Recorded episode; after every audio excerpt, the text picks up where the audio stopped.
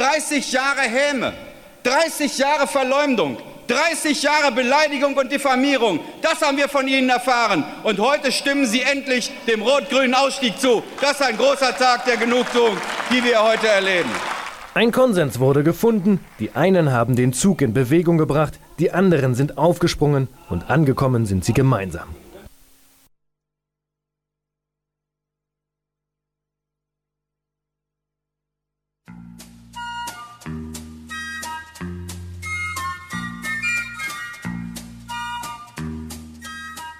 Herzlich willkommen bei Ausgestrahlt, der Sendung des Anti-Atom-Komitees mit Elfi Guttenbrunner und Manfred Doppler. Uns gibt es jeden zweiten Dienstag im Monat von 17 Uhr bis 17.45 Uhr im freien Radio Freistadt.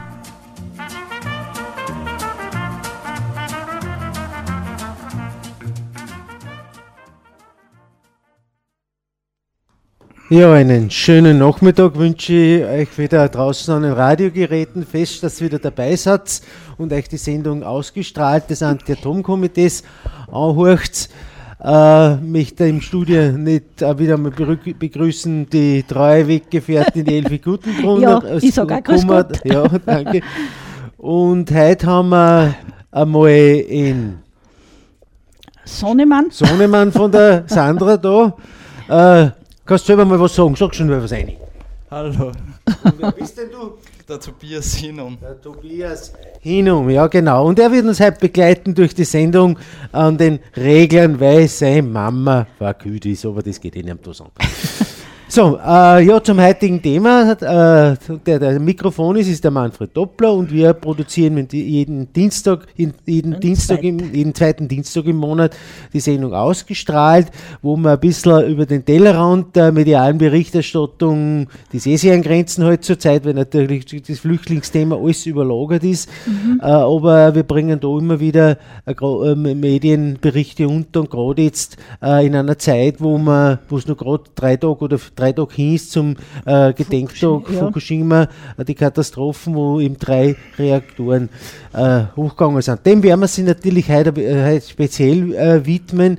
Was ist heute die jetzige Situation? Wie schaut es aktuell in Fukushima aus? Mhm. Äh, werden wir einen Schwerpunkt drauf legen. Wir werden aber, bevor wir dazu kommen, äh, äh, noch darüber berichten, was beim Anti-Temelin, beim Anti-Atom-Gipfel Linz am 4. März gewesen ist, was da rausgekommen ist, äh, was da die zukünftigen Schwerpunkte sind. Äh, mir, ich war gestern bei einem Atomgipfel in Wien im Rathaus, da, wo auch über Tschernobyl bzw. Fukushima geredet äh, worden ist und da war speziell auch Tschernobyl, die Auswirkungen. Äh, dem widmen wir dann ein bisschen später in einer späteren Sendung. Äh, heuer werden wir Fukushima behandeln und schauen, wie es dort ausschaut. Und was mich besonders gefreut hat, wir haben jetzt endlich, nachdem wir zwei, zwei, fast zwei Jahre haben wir es versucht, auf formellem Wege einen Gesprächstermin beim Vizekanzler zu kriegen. Vom, Umwelt vom Wirtschaftsministerium ist immer die schnöde Antwort gekommen, diesen Termin wird es nicht geben. Und dann hat es ja trotzdem was ergeben. Äh, dass der Landeshauptmann, wie er uns da in Freistadt besucht hat im Büro, das befürwortet hat, auch, äh, dass es den Termin gegeben hat. Und zwar geht es konkret um diese Wasserkraftzertifikate, die äh, uns schon jahrelang ein Dorn im Auge sind, aber nicht nur dem Anti-Atom-Komitee, sondern auch eigentlich allen NGOs. Wir haben über das Problem gehabt, dass äh, sie damals nach diesen Atomstromgipfeln in Wien im Frühjahr 2012 quasi Greenpeace und Global 2000 haben breitschlagen lassen äh, und diesen, diesen Kompromiss äh, eingegangen sind, indem sie diese Wasserkraftzertifikate äh, akzeptiert haben, die es jetzt letztendlich dazu für, geführt hat, und das sieht man bis nach, nach zwei Jahren, äh, besser gesagt nach drei Jahren sieht man das jetzt schon deutlich, diese Auswirkungen, dass die Stromhändler halt hergingen und äh, Unmengen an Wasserkraftzertifikaten in Norwegen zukaufen und diese Wasserkraftzertifikate auf einen Atomstrom draufpickern und dann haben sie einen Ökostrom. Und das ist natürlich eine totale Irreführung der, Be äh, der Bevölkerung und das, äh, gegen das kämpfen wir an. Wir haben schon elende Schriftverkehr mit dem Ministerium geführt. Äh, bis hin, dass ich Antworten gekriegt habe, dass meine inquisitorischen Fragen schon zehnmal beantwortet haben, was natürlich überhaupt nicht gestimmt hat. Und wir haben dann aber schon sind wir, äh, äh erreicht, dass es endlich dieses Treffen auf, auf, auf Beamtenebene gegeben hat im vergangenen Oktober äh, mit der Abteilung Energie im Wirtschaftsministerium. Und da ist jetzt doch so, dass man dass man äh, das ein bisschen stückweise weitergeht und wir haben gestern mit, mit Vizekanzler äh, geredet, weil ich davon überzeugt war, dass das, was wir im Ministerium schreiben, dass das nie, er nie erreicht. Ja. Mhm. Und äh, die Gelegenheit haben wir jetzt genützt und haben ihm das wirklich einmal klargelegt. Und was jetzt auch gut ist, dass sich das in der Zwischenzeit verändert hat, weil jetzt nämlich Global 2000, äh, eh schon früher, aber jetzt letztendlich auch Greenpeace wieder auf unserer Linie ist, äh, dass das eigentlich ein ich sage schon absichtlich so drastisch, eine Sauerei ist, was da äh, passiert. Gut, wir werden aber heute äh, nicht nur reden, wir werden auch wieder ein wenig Musik einspielen und anfangen. Da haben wir heute gleich einer mit Changing the Guards vom, na kennt nicht, Bob Dylan.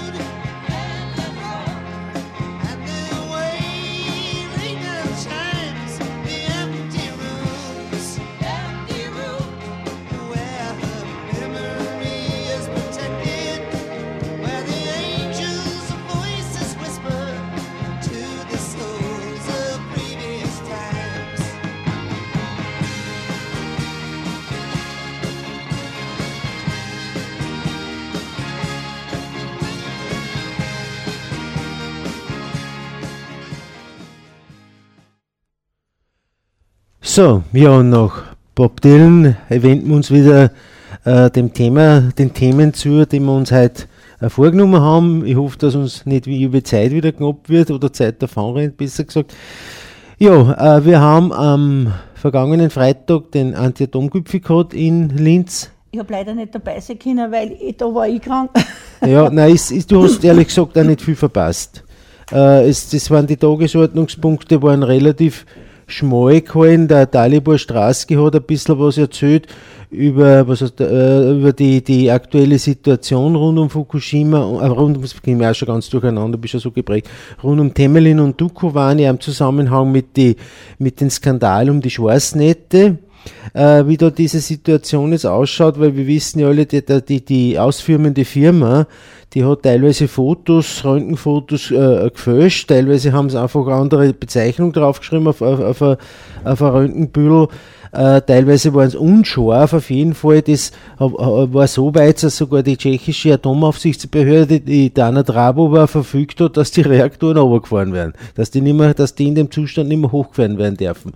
Und weil man, weil diese, diese, diese, äh, diese Schlamperei, muss man sagen, also eigentlich ist ja keine Schlamperei mehr, das ist eigentlich schon kriminell, was da passiert ist, weil wenn es um Schwarznette im, im Reaktorbereich geht, das, wie ich schon mal gesagt habe, da ist Schluss mit lustig. Und da waren, das hat von Fukushima hat uns das sehr deutlich gezeigt, was passiert, wenn irgendeine gräbere Leitung bricht und dann die Kühlung von den Reaktoren ausfällt. Äh, ja, und wie gesagt, das beschäftigt sich sogar der Staatsanwaltschaft mit der äh, Causa, mit, der, äh, mit, dieser, äh, mit diesen Schwarznetten und die hat die tschechische Auftrags, äh, Aufsichtsbehörde hat jetzt eben verfügt, dass auch in Temelin äh, diese Schwarznette genau angeschaut haben und da bietet sie nicht ein ganz so schlimmes, aber doch auch ein ähnliches Bild. Werden wir sehen, was da jetzt rauskommt. Äh, der Bernd Scheibner, unser Kollege Verbasser, der, Passau, ja, ja. der hat mir ja gesagt, dass äh, sie haben da natürlich in, in, in Deutschland drüben, haben sie da mit der Materie beschäftigt und äh, jetzt weiß ich nicht, hat er da Dukuwane gemacht, die, die haben die äh, nur mal prüfen lassen, die Schweißnette, und haben das gleich, die gleichen Bilder wieder ja, weil sie die gleiche Firma wieder gemacht haben. Die, erste, die, die Firma, ja, die das gemacht hat, die haben es aufgeblaut, dass, dass wirklich äh, äh, äh, total unfähig waren oder einfach aus Schlamperei oder aus ja. was immer, welchen Gründen auch immer. Aber diese Nachprüfungen hat wieder die gleiche Firma gemacht. Und das ist natürlich ein Skandal ersten Ranges. Nicht? Und ja. dann wundern sie sich, wenn sowas rauskommt. Und dann wundern sie sich, wenn die Österreicher auf die Barrikaden gehen und sagen, das, das Kraftwerk drinnen ist nicht mehr länger akzeptabel. Mhm. Und, und es ja auch schon vermehren ja zunehmend die Anzeichen, dass dort wirklich teilweise äh, äh, äh, Sachen im Orgen liegen. Mhm, mh.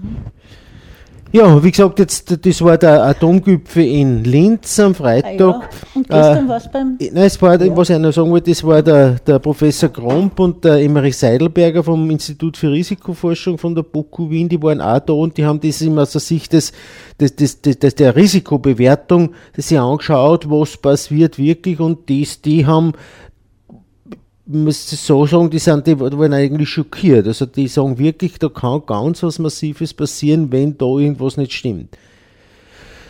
Das waren im Wesentlichen, ich habe dann auch noch angeschnitten. Das sind aber bedrückende Nachrichten, ja, das, das, das ist so. Ich habe ihm dann auch das Problem mit den Wasserkraftzertifikaten nur erwähnt, weil mhm. wir in dem Zusammenhang auch mit der es war der Professor Kerschner von der äh, Johannes Kepler Universität, der war auch da und der, mit dem habe ich vor, im Vorfeld schon mal geredet, äh, wie, man, wie das ist mit diesen Wasserkraftzertifikate und wenn jetzt der Stromhändler quasi äh, mir verspricht, ich kriege Strom aus Wasserkraft, mhm. tatsächlich geht aber mein Geld an einen Atomstromproduzenten, ob das vertragswidrig ist oder nicht, ob das ja. vertragsrechtlich okay ist oder ob das nicht eine, eine Täuschung ist. Und er sagt, das müssen wir sich ein bisschen genauer anschauen, aber so eine Studie kostet was. Und jetzt habe ich mir beim, beim Büro Anschober mal angefragt und das habe ich am Freitag wieder äh, äh, mal äh, auf den Tisch gelegt, wie es ausschaut, äh, dass der Umweltbüro, das Umweltressort so eine Studie finanziert. Und wir werden es jetzt in, den nächsten, der nächsten Zeit einmal Anschober, Kerschner und das Anti-Atom-Komitee zusammensetzen und werden einmal schauen, was, wie wir, da jetzt, wie wir ja. da jetzt weiter tun. Mhm. Also ganz so schlecht schaut es nicht aus, dass mhm. man sich das, das, diese rechtliche Situation äh, äh, sehr wohl anschaut, obwohl die Basis dieser, dieser Wasserkraftzertifikate-Geschichte, das ist leider eine EU-Richtlinie. Und die, die, die, das Grundübel ist das, dass in der EU-Richtlinie, die sogenannte erneuerbaren Richtlinie nennt man die auch, drinnen steht, dass man Strom und, und, und, und, und Zertifikate getrennt handeln kann. Ich habe eh schon ein paar Mal in den Sendungen auch darüber berichtet, Mhm, ja. aber es ändert sich nichts und was wir jetzt einfordern, ist, dass eben diese getrennte Handel, der getrennte Handel von Strom und Zertifikaten ein Ende haben muss, weil es hat ja jedes, jedes Kilowatt Strom ist sowieso irgendwo produziert worden. Das hat, die hat, die hat eine Natur gegeben, schon am Marschall, ja. Der braucht ja nicht nur extra ans Verpassen, dass ab und zu ein Kilowattstunde Strom nicht das Marschall hat, das, das angenehm ist, äh, das ist eine andere Geschichte. Und das ist eben der Grund, warum die, äh, die äh, Stromhändler jetzt Wasserkraftzertifikate in, in Norwegen zukaufen, weil die Kosten am Boden stehen. Und da äh, werden wir, werden wir, werden wir äh, weiter tun. Wie gesagt, am vergangenen, also gestern war dann im Rathaus in Wien äh, die, der Wiener Anti-Atom-Gipfel mit der Uli Siemer als Stadträtin, als, als verantwortliche Stadträtin. Und da ist in erster Linie um, um, um Tschernobyl gegangen.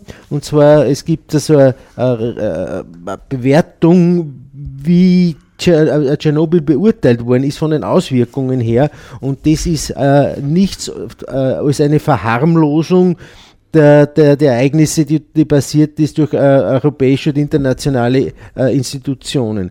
Es gibt einen Vertrag zwischen der Weltgesundheitsorganisation, zwischen der WHO und der Internationalen Atomenergieorganisation, der mit der IAEA äh, mit Sitz in Wien, wie viel Opfer Tschernobyl äh, äh, gekostet haben darf. Und die haben sich ja 4000 geeinigt. Und mehr darf nicht, darf nicht äh, mehr, mehr Opfer darf es nicht geben, weil sonst, Und was tut man mit die, was über die. keine 1000? Ahnung, es waren 160.000 Liquidatoren im Einsatz in dem Zeitraum.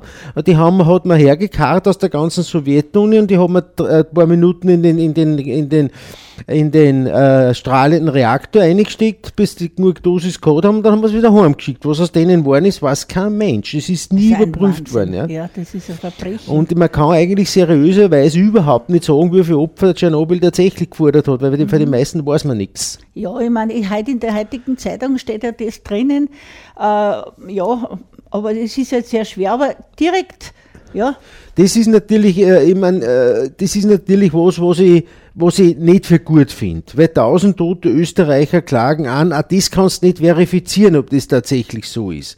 Das ist irgendeine Zahl, die halt gut klingt und erschreckend klingt. Äh, und, äh, ja, aber, aber es ist ja doch nachgewiesen oder zumindest in die ärztlichen, in, in die Krankenhäuser oder, oder irgendwo würde das, äh, der, die, die Kurven, äh, irgendwie, wo es die steigenden Krebsopfer, meine, es ist überall in ganz Europa sind steigende Krebsopfer Das ist, das Ja, ist so, das kann man statistisch worden. äh, sicher äh, wahrscheinlich so, äh, feststellen. Die Frage ist nur, kann man es tatsächlich, und wenn man es seriös bleibt, kann man es hundertprozentig gesichert diesem Unfall zuordnen. Das ist die Schwierigkeit dabei.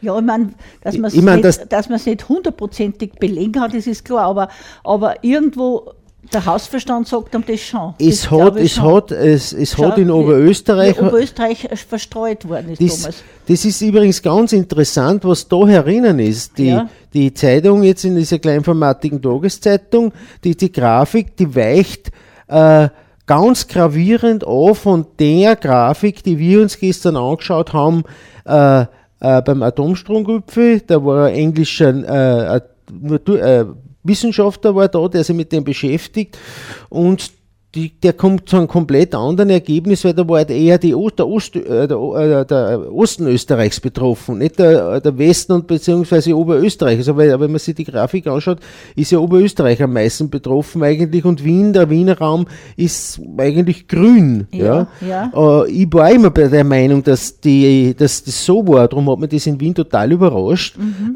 dass den, nachdem seine Ermittlungen komplett anders war. Ja, Da ist, das ist eigentlich Oberösterreich, unser Salzburg, Oberösterreich Ja, ist am meisten. Ja, ich meine, das ist, das ist an sich äh, äh, leicht erklärbar. Das ist dann die Nordstaulagen, wenn es wo regnet, dann regnet es dort aus und dann, wenn es dort regnet, dann regnet es natürlich aus diesem, aus diesem, äh, äh, diesen radioaktiven Fallout aus dem Regen aus. Nicht?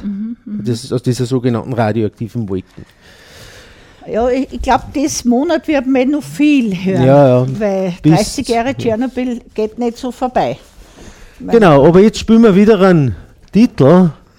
Ich muss jetzt, Ja, vom Hank Williams, You're Cheating Hard heißt das. ist ein Urwurm, wird's hören.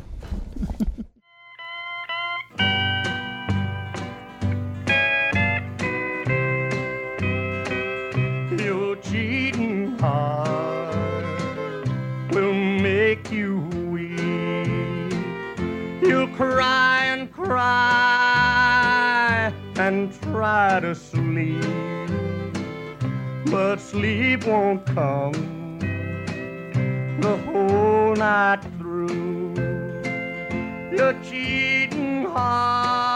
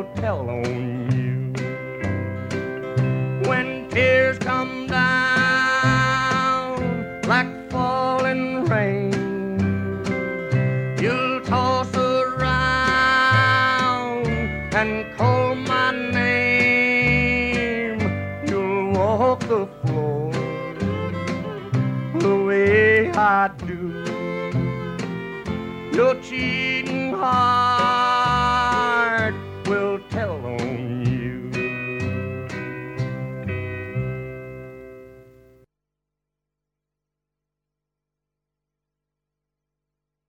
So, das war der uh, Hank Williams, You're Cheating Hard. Äh, uh, uralte Nummer, aber ich denke mir, noch immer gut und ich bin halt einfach ein Fan von Country Music und das dazu Und stehe ich. ja. mich schon angesteckt. Ich Ja, also wir sind stehen geblieben beim Atomstromgipfel in Wien, wo eben der Engländisch, Engländer äh, das vorgestellt hat, diese Verstrahlungen und die Situation und auch die Folgen und äh, insgesamt, wie ich schon eingangs gesagt habe, kann man sagen, es wird alles verharmlost, es wird alles runtergespielt, es wird alles, ich will nicht sagen verduscht, aber nahe sind wir Traum. Ja, und wir haben den Tag gleich noch genützt, wenn ich schon in Wien war, dass wir einen Termin beim Vizekanzler Mitterlehner gehabt haben. Äh, ihr wisst ja alle, er stammt ja aus dem Mühlviertel, aus dem oberen Mühlviertel, aus Höfenberg und äh, nachdem wir äh, einen österreichischen Mühlviertler Minister haben, müssen wir natürlich auch, das pflegen wir auch die Kontakte dorthin immer wieder, obwohl es sich am Anfang ziemlich gespißt hat, die ganze Sache, dass wir den Termin gekriegt haben, äh, weil ich weil es mir nicht nur darum ging, um inhaltliche Sachen, sondern dass ich einfach wieder um ein bisschen Kontakt pflege. Wir haben immer ein relativ gutes äh, Verhältnis gehabt zum Mitterlehn und das Wirtschaftsressort ist ja doch einigermaßen einflussreich auch. Und als äh, äh, ÖVP-Parteichef kann man da, wenn man ihn auf der Seite hat, natürlich ein bisschen mehr bewegen, als wenn man wenn, man, wenn, wenn das nicht so ist. Wir waren in Kohlerschlag oben, da war es vor ein paar Jahren, haben wir, äh, da haben sie so einen Bezirksparteitag gehabt, gell? und da war auch da der Herr Vizekanzler. Und ja, und da hast, haben wir eigentlich, hast du dann äh, sogar privat Ja, das, das, ich, das ist ja ganz eine lustige Geschichte, das ist ja wirklich kurios. Äh, ich habe mein Handy wieder mal die, ist nicht direkt ein Thema zum, äh, das zum Thema äh, zur, zur Sendung passt, aber weil es so lustig ist und wie Mitterlehner betrifft, kann man es vielleicht erzählen. Äh, ich habe einmal meine Handykontakte durchgeforstet und bin da bei M plötzlich auf Mitterlehner R gekommen und ich habe gesagt, ich kenne nur einen Mitterlehner R nicht. Und das ist halt der Mitterlehner Reinhold. Und ich habe dann aber wieder vergessen und ein paar Tage später haben wir da gedacht, jetzt rufe ich trotzdem einmal an, wer da dran ist. Und er war tatsächlich, es war tatsächlich seine Handynummer. und ich habe dann die, ich weiß bis heute nicht, wo ich es her habe, äh, aber ich Ja, habe dann die oben Gel- da in Kohlerschlag. ja, es kann Ja, sein, wie ja, gesagt, ja. weiß ich nicht. Auf jeden Fall habe ich die Gelegenheit dann genützt, dass ich, dass ich gefragt habe, wie es ausschaut mit, einer Termin, mit einem Termin bei ihm im, im Ministerium, weil wir ihm schon so lange äh, auf, auf formeller Ebene äh, nachrennen und Anführungszeichen Ja. über Termine suchen, Termine suchen, Termine suchen und das hat nie funktioniert. Äh, und das hat halt dann der LH, der Landeshauptmann Büringer, hat auch dann quasi die Unterstützung zugesagt, aber die sind auch nicht recht weitergekommen, da ist auch schon wieder ein halbes Jahr vergangen gewesen dazwischen und jetzt hat es funktioniert, nachdem ich mit ihm Aber telefoniert habe. Hochachtung, weil momentan ist eh, äh, da rennt eh raus. Keine Frage. Ja. Gut, wir haben dann natürlich das Thema äh, Wasserkraftzertifikate schon massiv angeschnitten. Äh, ich war mit einem, K- mit einem Wiener Kollegen, mit Erwin Mayer von der äh, Erneuerbaren Energie Österreich dabei und wir haben im Vorfeld haben eben äh, äh, Unterlagen äh, ausgearbeitet, weil wir im Oktober schon im, im Wirtschaftsministerium waren und da war eben die, die Aussage des Sektionschefs erstens, äh, legt uns einmal was, macht Vorschläge, macht konstruktive Vorschläge, was man in dem Zusammenhang verändern kann, dass man diese Misere mit diesen Wasserkraftzertifikaten verändert zumindest. Und zweitens hat er gesagt, werdet euch zuerst einmal einig unter den NGOs, weil der hat auch das gewusst, dass die das Global 2000 und, und äh, äh, Nicht- Green, ganz äh, auf der Linie Greenpeace nicht waren, ganz ja. auf der Linie waren. Und äh, das haben wir aber, das, das, das möchte ich schon sagen, das haben wir geschafft mit Überzeugungsarbeit und weil es auch, der Realität entspricht, dass jetzt Greenpeace und Global 2000 wieder auf unsere Linie umgeschwenkt sind, weil sie gesehen haben, dass das, das mit dieser Regelung tatsächlich Schindluder äh, trieben wird und das ein ausgezeichnetes Mittel ist, dass ich äh, Atomstrom grün wasche. Und das schaut ihm so aus, was, und da werden wir schauen, wie das, was sich da jetzt ergibt. Die, die, die Forderungen, die wir haben, ist, dass einfach diese getrennte Handelbarkeit zwischen Strom und Zertifikaten äh, ein Ende hat. Das wird eine schwere Nuss werden, die werden wir möglicherweise nicht knacken können, weil das eine EU-Regelung ist. Aber man kann auf, durchaus auf europäischer, auf, auf nationaler Ebene äh, ähm, im, im Zusammenhang mit der Stromkennzeichnung, und das ist national geregelt, da kann also Österreich selber agieren, kann man schauen, Wege, Mittel und Wege finden, dass sichergestellt ist, dass die Gelder der, der österreichischen Stromkunden auch dort hinkommen, wo die österreichischen Strom, Stromkunden glauben, dass es hinkommt. Ja, ja, ja. Weil der, der Geldfluss ist halt die einfachste Variante und auch die einfachste Möglichkeit, dass ich genau sehe, wer kriegt mein Geld. Also wer mein Geld kriegt, dessen Strom habe ich gekauft. Das ist ja ganz eine einfache Milchmädchenrechnung. Da kann draufpicken, äh, Zertifikat, wie auch immer, was auch immer da umpickt. Ja, und das, äh, er hat gesagt, dann, ähm, wir sind grundsätzlich eh nicht weit auseinander von der, äh, in unseren Meinungen. Er ist auch nicht glücklich mit dieser Situation, aber das war, wie er gesagt hat und was uns auch bewusst hat, aber er hat es jetzt bestätigt, der Mitterlehner, er hat gesagt, das war eigentlich ein Kompromiss, dass bei den Gipfeln irgendwas rauskommt. Es war quasi Erfolg für die, für die E-Wirtschaft, weil es nicht alles, weil es nicht, Ja. nicht alles äh, äh, aufs, aufs Spiel gesetzt haben und es war ein Erfolg für die Bundesregierung, weil es auch äh, zu einer Lösung gekommen ist und für die NGOs, für die zwei, die dabei waren, war es auch ein Erfolg, weil sie, halt, äh, sie einfach das jetzt mit den Zertifikate durchgebracht haben, was aber letztendlich äh, äh, ein ziemlicher fauler Deal war. Ja, und das ist ja groß in der Zeitung gestanden, äh, Österreich ist atomstromfrei. Ja. Und das hat damals schon eigentlich Das Also, war, weil, das, das war für mich ja. der Anlass, dass ich mich ja, genau. intensiver mit dem Thema auseinandersetze, weil das ist tatsächlich eine Lüge. Man lügt die Leute mit diesem System in Taschen. Mhm. Man lügt es wirklich an. Und wie gesagt, und die gehen wir sogar so weit, dass man sich das äh, Rechtsgutachten erstellen lassen und äh, was, die, was die Juristen sagen dazu. Weil das Ja, können die wir einfach nicht. Leute auf uns werden immer sensibler da Ja, auf dem klar. Gebiet, weil die ähm, anliegen lässt sie nicht gern, muss ich mal ganz ehrlich sagen. Ich meine, früher war das kein Thema, da hast du einen Stromanbieter gehabt, da hast du eh nicht die Wahl gehabt, das war ein Mhm. Ja, ja. Monopol. Aber heutzutage ist das natürlich anders. Heute kannst du deinen Ja. Mhm. Stromanbieter selber äh, äh, aussuchen, ja, ist ein Vertrag, ist ein privatrechtlicher Vertrag und da haben privatrechtliche Vertragsgrundlagen äh, haben da auch zu gelten. Und das kann man nicht ein Stromanbieter sagen, du kriegst Strom aus Wasserkraft und dabei liefert er das Geld, das ich mir zahle, liefert er an die Leipziger Börse, äh, diesen sogenannten Graustrom oder EMX, Strom unbekannter Herkunft, wie man es auch nennt. Und in diesem Strommischer da ist, sind über 30% Atomstrom drinnen und das will ich nicht. Und, Aber das, den kaufe ich, weil die mein Geld kriegen. Und das ist, das ist der Ansatzpunkt. äh, Und ich, denke mal schon, dass wir da einen, einen Weg finden können, dass wir aus dieser Misere rauskommen. Aber jetzt habe ich schon wieder genug geredet. Jetzt äh, hören wir uns die nächste Nummer an.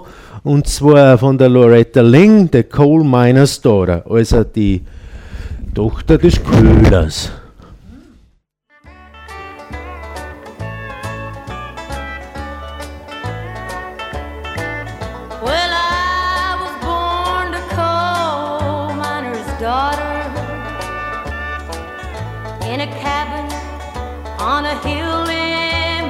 Holler. We were poor, but we had love. That's the one thing that Daddy made sure of. He shoveled coal to make a poor man's dollar. My daddy worked all night in the Bandelier coal mines. All day long in the field hoeing corn. Mommy rocked the babies at night and read the Bible by the coal oil light. And everything would start all over come break of morn. Daddy loved and raised eight kids on a miner's pay. Mommy scrubbed our clothes on a washboard every day. Why, I've seen her there was no need. She'd smile in Mommy's understanding way. In the summertime, we didn't have shoes to wear. But in the wintertime, we'd all get a brand new pair. From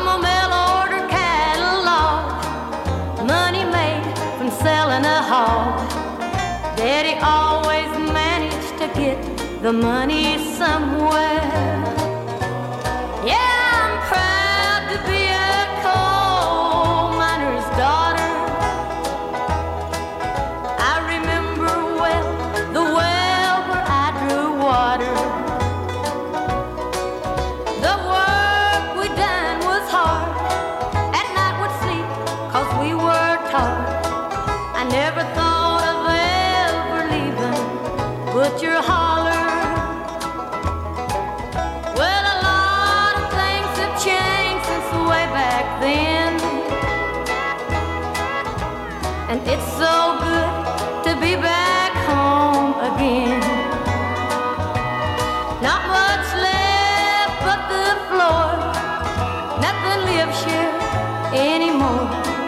Except the memories of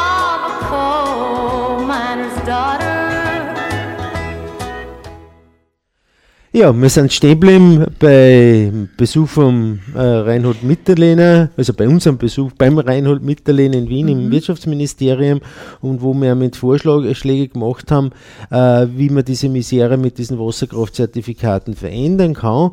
Ich habe das kurz ein wenig geschildert, das ist jetzt kompliziert, dass ich euch jetzt den, den, die, den Wortlaut vorlese, ist ja nicht notwendig. Auf jeden Fall haben wir die Zusage für ihn, dass weitere Gespräche im Ministerium geben wird, auf Beamtenebene und dann wird man das anschauen, weil das ist äh, gewisser äh, Weise ist, ist es doch am Feier, weil nämlich im Herbst die Erneuerbaren-Richtlinie, also diese EU-Richtlinie geändert wird und bis dorthin sollte man von Österreich schon eine konkrete Vorstellung haben und konkrete Vorschläge haben, was da zu verändern ist und das sollte dann in der österreichischen äh, Regierung schon äh, abgesegnet sein, dass man äh, diese Position einnimmt. Ja. Und darum ist wichtig, dass man jetzt was tut.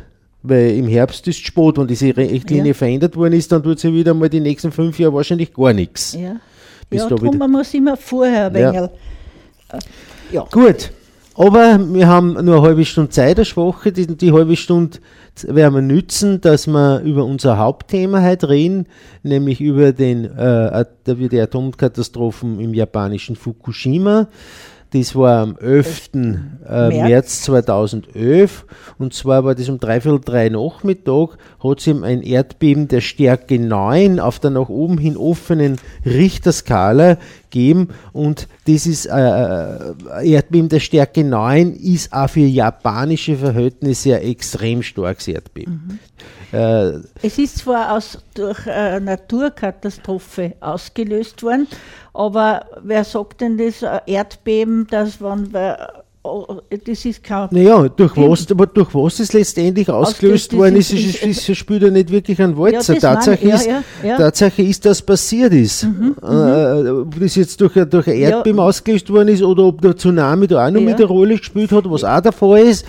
Das ist im Wesentlichen unerheblich. Tatsache ist, dass, Ja. sie, dass das System 1 ist, das zu solchen Unfällen führen kann. Ja, aber was die da sagen, ma ja, in, in, in, Russland, da waren die Sicherheitsmängel oder waren die Sicherheitsbestimmungen nicht so und das war menschliches Versagen zum Teil. Es ist wurscht, ob menschliches Versagen oder eine Naturkatastrophe oder irgendeine äh, andere äh, schlimm ist, wenn also eine, eine Explosion in einem Atomkraftwerk oder überhaupt so ein Unfall ausgelöst wird. Das, ja. Ja, wir werden ja- wir, äh, wir können eh ein bisschen einen, einen, einen, Weg vorzeichnen, wenn wir das Thema heute jetzt ein bisschen abarbeiten werden. Ich glaube, dass man schon mal mit einer gewissen Chronologie anfangen kann, was, was denn jetzt, was denn seit dem 11.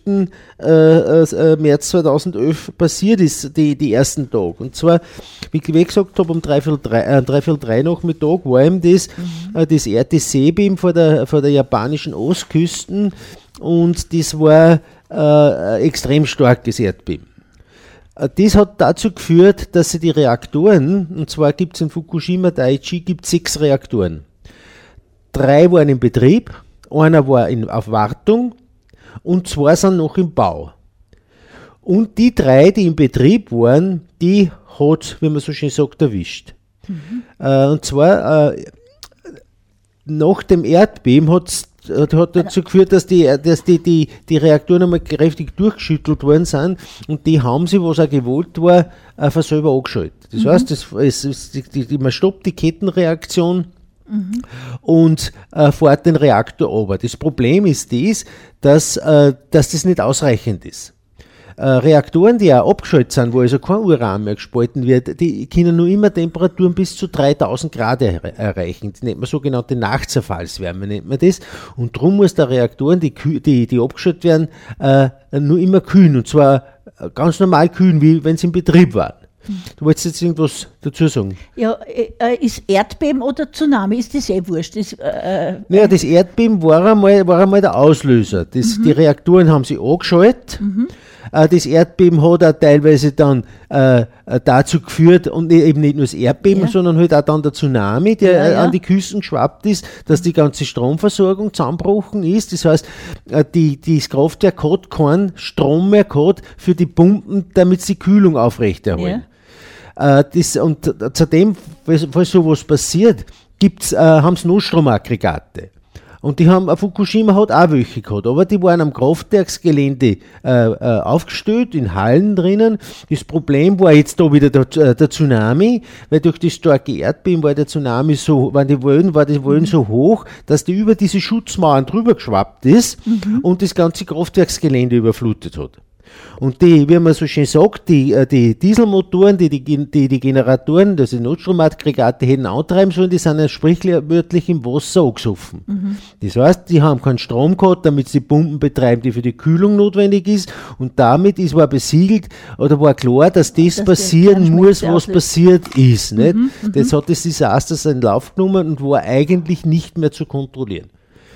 Das war, das war der, der, Aus, der Auslöser. der Professor Kromp hat einmal gesagt, dass eigentlich eh schon in den ersten 16 Stunden zu dieser Kernschmelze gekommen ist, oder? Das ist schwer zum sagen. Er, wird viel, er, ist, er ist Risikoforscher, also er kennt sich da schon aus und wenn er das gesagt hat, Ja. äh, nimmt das, kann das kann es schon sein. Man hat ja lange darüber gerätselt, auch in den Medien, äh, äh, ob es jetzt zu Kernschmelzen gekommen ist oder noch nicht, aber zu dem Zeitpunkt, wo man, wo man Spaltprodukte gemessen hat, wo Spaltprodukte, die eben bei der Spaltung von Uran entstehen, was eigentlich im Normalfall dann der Atommüll ist, wenn man die misst, dann ist klar, es sind die Brennstäbe, wo das gespaltene Uran drinnen ist, wo der Atommüll drinnen bleibt, wo man, wenn man das Uran spaltet, wenn man das misst, ist klar, die Brennstäbe sind kaputt. Das gibt aber immer nur die Variante, dass sie entweder geschmolzen sind oder dass mechanisch zerstört worden sind, durch das Erdbeben zum Ja. Beispiel. Auch das gibt's, die Möglichkeit äh, gibt's nur über. Das weiß man auch heute nicht mehr genau, was tatsächlich jetzt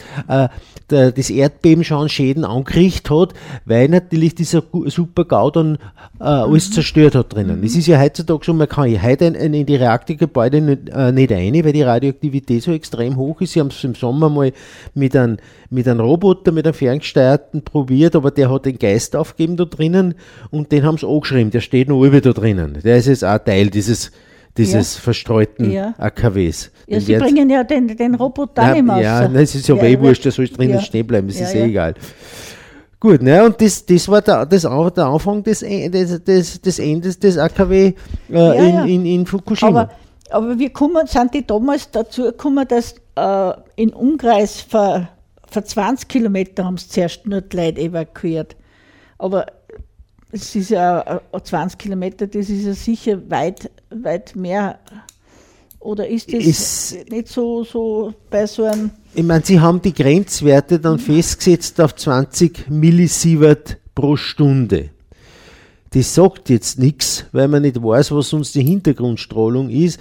Aber die, die internationale Atomenergiebehörde sagt, dass äh, äh, Streuendosen zwischen 5 und 20 Mikrosievert pro Stunde nicht gesundheitsgefährdend sind. Aber da gibt es vehementen Widerstand gegen die Aussagen, weil äh, namhafte Ärzte äh, sagen, das kann man überhaupt nicht sagen. Die setzen die, die, die Strom, also die Dosen werden viel äh, niedriger angesetzt. Ja. Aber das ist halt einmal so und darum geht man auch jetzt mehr und mehr her, dass man jetzt fünf Jahre nachher versucht, jetzt die Leute wieder dort anzusiedeln, weil wenn man die Leute das, die Häuser wieder zurückgibt, wenn man es wieder quasi zwingt, dorthin äh, zu siedeln, dann kann man sich nämlich die Entschädigung sparen. Das ist alles Taktik, auch auf die Gefahr hinaus, dass, Dass man sie. weiß wie viele Leute Ja. opfert, oder Ja. wie? Wahnsinn. Ich hab, wir haben da ein paar Stimmen eingefangen, das äh, war in Ö1 gelaufen, im ORF, und da, wie, was, was, was äh, Leute da, äh, sie, was die bewegt haben, ich muss jetzt einmal schauen, ob ich diese, die Unterlagen jetzt noch, schnell finde. Und zwar haben wir den Sanai Okamoto. Die Sanai Okamoto, das ist eine, eine, eine Japanerin, die ja im Frühjahr 2011 hochschwanger gewesen ist. Und äh, war, sie und ihr Mann haben etwa 60 Kilometer vom AKW entfernt gelebt. Und die sind dann nach Nagoya äh, geflüchtet. Ihr Mann ähm, hat, seine Firma, hat in der Firma kündigen müssen, um seiner Frau nachkommen zu können. Er wird seither von Freunden als Verräter betrachtet, weil er die Firma im Stich gelassen hat. Das schaut ja bei uns ein wenig anders aus als dort in Japan. Und diese Aussagen von der äh, Sanai Okamoto, die hören wir uns jetzt an, was die zum Sagen hat. Und dann ist da noch etwas. Makoto Okamoto schaut hilflos drein, als er es erzählt. Im September 2011 brachte seine Frau Sanai ein Mädchen zur Welt. その間に9月に出産がありましたね。子供が生まれました、ね、大丈夫でした、ね、あうん、でもちょっと甲状腺に異常がとか言われたんですけど、うん、でもそのね関係がわからないので Bei der Geburt im September 2011 ist alles gut gegangen. Allerdings, sie soll eine kleine Schilddrüsenabnormität haben. Aber wir wissen nicht, ob es einen Zusammenhang zum Unfall im AKW gibt und was das bedeutet.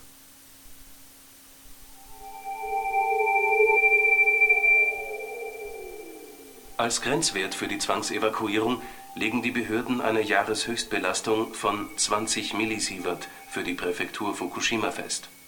Dieser Wert gilt für Erwachsene und Kinder gleichermaßen. Laut Internationaler Strahlenschutzkommission gilt eine Belastung von 1 bis 20 Millisievert pro Jahr als nicht gesundheitsgefährdend. Die atomkritische Ärzteorganisation International Physicians for the Prevention of Nuclear War hält auch Gebiete mit Strahlendosen deutlich unter 20 Millisievert pro Jahr für überaus gefährlich. Ja, das war das, Sanae Okamoto. Äh, schon bedenklich, wenn sie das sagt, dass man den Zusammenhang zwischen dieser Schilddrüsenanomalie und äh, dem Unfall nicht feststellen kann. Das ist aber genau die Waffen, mit der der, die Atomlobby operiert, weil sie sagen, das, das muss nicht unbedingt von dem kommen, da gibt es hunderte andere Gründe auch, die das auslösen kann. Aber die Wahrscheinlichkeit, dass das durch den, AKW-Unfall sehr, sehr hoch ist. Wir horchen jetzt nur so eine Stimme an, und zwar von der Masaka, Masako Hashimoto. Die sind, haben weggezogen und das Mädchen ist bis heute traumatisiert. Die war damals vier Jahre alt und ist nach Kyoto geflüchtet. Kyoto ist ja auch bezeichnet, weil diese Klimaverträge über sind, ja, nicht, das Kyoto-Protokoll. Und wird dort einen, einen, einen, Verein für Flüchtlinge aus der Region von Fukushima äh, ins Leben gerufen. Und äh, dort versteht jeder, warum er, warum er dort weggezirkt aus dieser Gegend. Äh, das Mädel hat die Trennung von ihren alten Freunden bis heute nicht verkraft. Und da hören wir uns auch kurz die Stimme dazu. Masako Hashimoto sitzt zusammengekauert auf dem einzigen Sessel im Hotelzimmer. Sie hat dunkle Ringe unter den Augen. Ich wusste nicht, was ich jeden Tag kochen sollte, was ich meiner Tochter geben sollte und was ich selber essen sollte, was ich trinken sollte. Oder überhaupt, wie ich atmen darf, ja. das, das hat mich fast krank gemacht. So.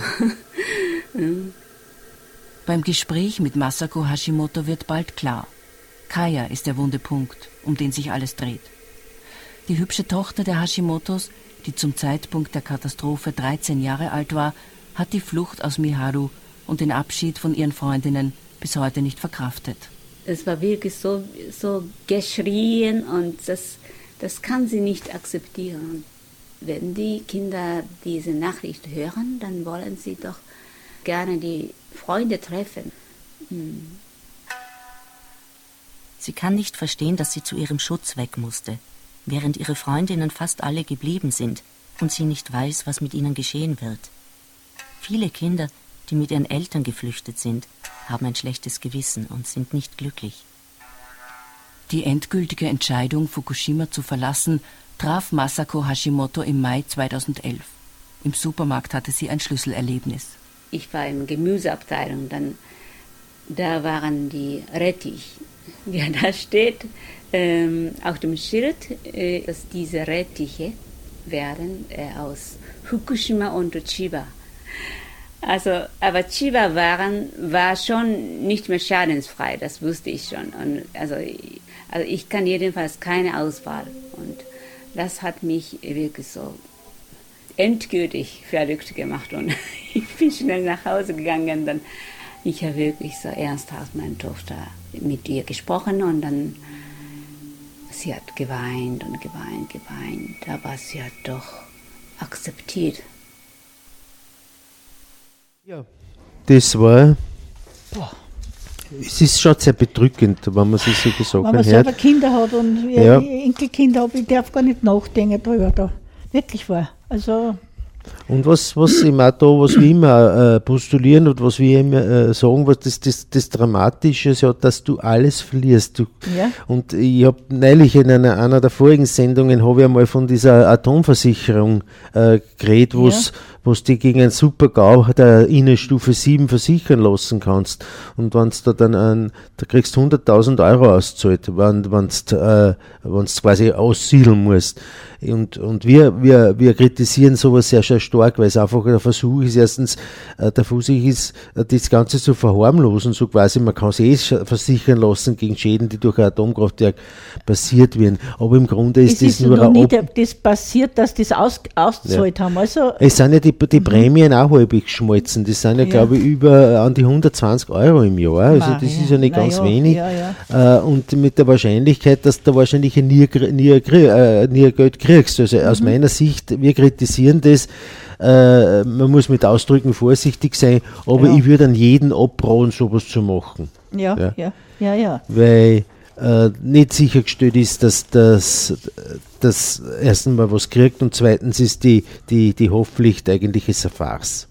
Und was wird denn aus den 170.000 Einwohnern, die aus den betroffenen Gebieten evakuiert worden ist? Ja, das ist jetzt noch offen. Ich meine, da gibt es ja die ganzen Diskussionen, die Leute, äh, denen hat man ja. Entschädigungen äh, versprochen für die, für die zurückgelassenen Häuser, die ja lächerlich, lächerlich gering waren. Ja, Soweit ja. ich mich erinnern kann, ist da, da quasi um die 7000 Euro pro Familie gegangen. Ich meine, das ist ja Mhm. wirklich eine Frechheit sondergleichen, was da passiert ist. Äh, wie das jetzt gehandelt wird, das wird die Zukunft entwickeln. Tatsache ist, dass, dass du in der Umgebung von Fukushima direkt noch nicht leben kannst. Das, meine, das Ja. Du kannst zum Beispiel die, die, die ganze Provinz Fukushima hat, äh, die Stadt Fukushima hat 300.000 Leute, die kannst du sowieso nicht aussiedeln. Ja, klar. Und die haben nach wie vor können mit, der, mit, mit dieser Belastung äh, leben. Es gibt so Geschichten, dass eben zum Beispiel in einem, in einem Kindergarten Ja. äh, die, die, die Kindergärtnerinnen selber da hingegangen sind und angefangen haben, quasi das kontaminierte Erdreich zu beseitigen, weil von staatlicher Seite überhaupt keine Unterstützung gekommen ist. Die, die Kindergärten, das Areal von den Kindern in dem Kindergarten war so hoch verstreut, dass die Kinder gar nicht aussehen dürfen haben. Ich habe einmal im Fernsehen, es wird sicher jetzt um die Zeit sehr viele Beiträge geben. Ich bin mir sicher sogar. Und eins von denen, die, ist, die wollte unbedingt zurück. Die ist äh, äh, evakuiert worden mit ihrer Familie. Die Kinder sind weggezogen, über 200 Kilometer. Aber, aber sie wollte zurück. Und dann ist mit dem Fernsehteam durchgefahren und dann hat es aber die Aussichtslosigkeit eingesehen. Dann hat sie auch, also Mhm, sie hat glaubt, sie kann, aber ja, man kann schon, aber natürlich muss man mit der Angst im Nacken leben. Das ist, das ist generell so. Wir haben ja im, Her im Herbst 2013 haben wir ja den Herrn Kobayashi da gehabt Ja. mit dem Vortrag. Äh, euch zur Erklärung an den Radios. Äh, das ist ein Japaner, der lange Zeit in Deutschland gelebt hat und auch sehr gut Deutsch kann, der sich jetzt nach Fukushima, jetzt ist in der Pension, die Aufgabe gemacht 2014 hat. war er. Zwei- äh, Ja, ist ja wurscht. ist ja wurscht. Ja. 2014, richtig, Ja, ja. Herbst 2014 Mhm. war Ja. das, äh, die Aufgabe gemacht hat, dass er jetzt regelmäßig nach Europa kommt, soweit, es, soweit seine finanziellen Möglichkeiten das erlauben und dass er in verschiedenen Ländern in, in Europa halt äh, die, die Situation, wie sie jetzt darstellt in Fukushima, äh, den Leuten näher bringt. Und Mhm. als quasi als Summe drunter kann man schreiben, glaubt bitte nicht Fukushima, es passiert, Fukushima passiert noch allweil. Ja, Verzeihung, nicht in dem Ausmaß, aber immer noch. Und wenn man also so als Beispiel, das er gesagt hat, äh, was er erzählt hat, es gibt in der Gegend dort im, äh, Hunderttausende von Schülern, die rennen alle mit Dosimeter umeinander. Das heißt, dass man irgendwann einmal zu Jahresende feststellen kann, welche Radioaktive, wie viel Radioaktivität haben die abgekriegt und was, was, was passiert da, daraus, was sind die, die möglichen zukünftigen Folgen. Und er sagt, das sind eigentlich aus seiner Sicht dann das nur Versuchskaninchen, dass man weiß, wie die Strahlung sich dann Ja. auswirkt. Ja. ja, es ist, es ist tragisch und wir, das ist auch der Grund, warum wir sicher nicht aufhören, gegen diese Genau. Technologie anzukämpfen, weil aus unserer Sicht ist eine Technologie aus dem vorigen Jahrtausend, sie hat die Chance gehabt, die Atomenergie tragt heute einmal gerade zu knapp 2% der Weltenergie, also des Weltenergiebedarfs äh, bei, wird trotzdem postuliert als als äh, quasi Klima retten. Atomenergie kann unser Klima retten, was natürlich ein absoluter Blödsinn Ja. ist weil sogar die internationale Energieagentur äh, zugeben muss, dass nicht mehr als 2% des, des, der, der Energie aus Atomkraftwerken stammt. Und das muss uns einfach klar sein. Und, das- und mit solchen Zahlen kann man vernünftig argumentieren, weil die haben wir eh nicht, die haben wir eh nicht selber aus die Finger gesagt. Haben wir Ja. noch Musik und Äh, wir, wir müssen mal. Vier, ja. jetzt, ma- wir spielen nur eine kurze Musik. Alle machen wir noch.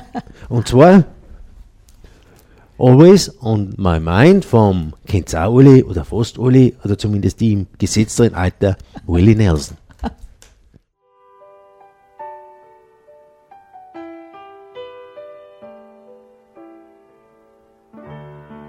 Maybe I didn't love you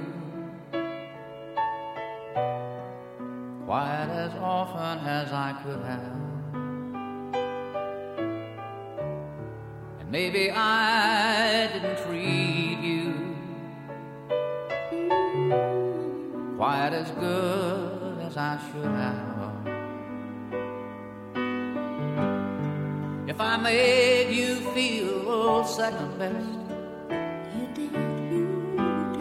Girl, I'm sorry I was blind. You were always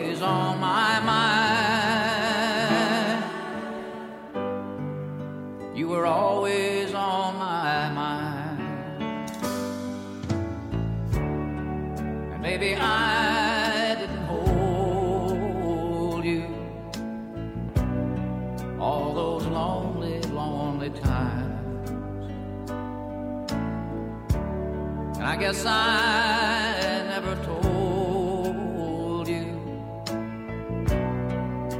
I'm so happy that you're mine. Little things I should have said and done. I just never took the time.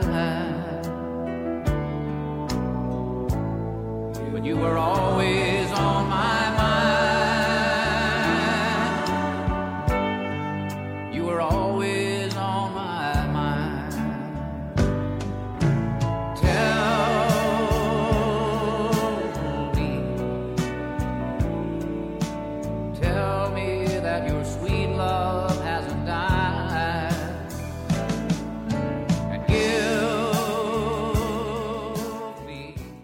So, der Willi Nenzlein haben wir leider ein bisschen beschneiden müssen, weil sich die Zeit schon wieder davon rennt. Äh, was man natürlich auch positiv bemerken kann, obwohl man doch den Eindruck haben kann, dass man nicht aus Fukushima gelernt hat, aber die Merkel hat damals im Herbst 2010 eine 180-Grad-Wendung gemacht, indem es äh, die Laufzeitverlängerung von den deutschen AKWs angekündigt hat. Und dann ist leider, unter Anführungszeichen, oder nicht nur unter Anführungszeichen, im, im, im März 2011 dann Fukushima passiert. Und das war der Grund für die nächste 180-Grad-Wendung von Ja. der Frau Bundeskanzlerin. Und Deutschland hat ihm dann als, als Ergebnis davon äh, die, die, den Ausstieg aus der Atomenergie beschlossen bis zum Jahre 2022. Die ersten äh, Siedewasserreaktoren, also die alten Kraftwerke, die sind sofort äh, runtergefahren worden. Und die restlichen, die werden bis 2022 äh, stillgelegt, was aber nicht heißt, dass damit die, die, die gebannt Sache ist. beendet Ja, ist. ja, ja. Ah, gut. Und wir möchten Sie jetzt schon mal verabschieden. Es bleiben uns jetzt nur drei Minuten knapp. Uns gibt es das nächste Mal wieder, soweit ich das jetzt mich erinnern kann, am, am Am zweiten Dienstag im, im, April. Im, im April. Jetzt weiß ich, jetzt habe ich meinen Zettel da verlegt, Na. wo das Datum draufsteht, wann das ist. Aber es kann sein, dass das der 12. war. Bin mir jetzt nicht hundertprozentig sicher. Aber jetzt merkt euch, am zweiten Dienstag im April Ja, gibt es wieder ausgestrahlt, die? Sendung Bis- des Anti-Atom-Komitees. Und jetzt verabschieden wir uns mit, mit Stimmen aus der bayerischen und bundesdeutschen Politik. Und zwar hören wir zuerst einmal in Einstieg, was los war, dann die Bundeskanzlerin, dann in, in Umweltminister von Bayern, dann in, in, in, Ministerpräsidenten aus Bayern und dann hören wir noch den Wirtschaftsminister aus Bayern und dann hören wir noch Hoffentlich, wenn sie sich Zeit das wird ausgeht. wahrscheinlich nicht mehr ausgehen. Aber horcht euch es einfach an, Ja. welche Meldungen es gibt. Wird gut. Sehr gut, bis zum Ein Erdbeben der Stärke 9 erschüttert Japan, löst eine gigantische Flutwelle aus. 16.000 Menschen sterben. Das Atomkraftwerk Fukushima gerät außer Kontrolle. Explosionen. Radioaktivität wird freigesetzt. Eine Katastrophe, die die Welt verändert. Auch Deutschland. Zehntausende gehen für den Atomausstieg auf die Straße. Die Politik reagiert schnell. Die Kehrtwende nur wenige Monate nach der Laufzeitverlängerung. Wir können nicht einfach zur Tagesordnung übergehen und die bisherige, unbestrittene Sicherheit unserer kerntechnischen Anlagen zum Maßstab auch des künftigen Handelns machen, ohne dass wir infolge der jüngsten Ereignisse einmal innehalten. Denn die Ereignisse in Japan, sie lehren uns, dass etwas, was nach allen wissenschaftlichen Maßstäben für unmöglich gehalten wurde, doch möglich werden könnte. Was den Zeitpunkt des endgültigen Ausstiegs betrifft, bleibt es also bei den unterschiedlichen Auffassungen.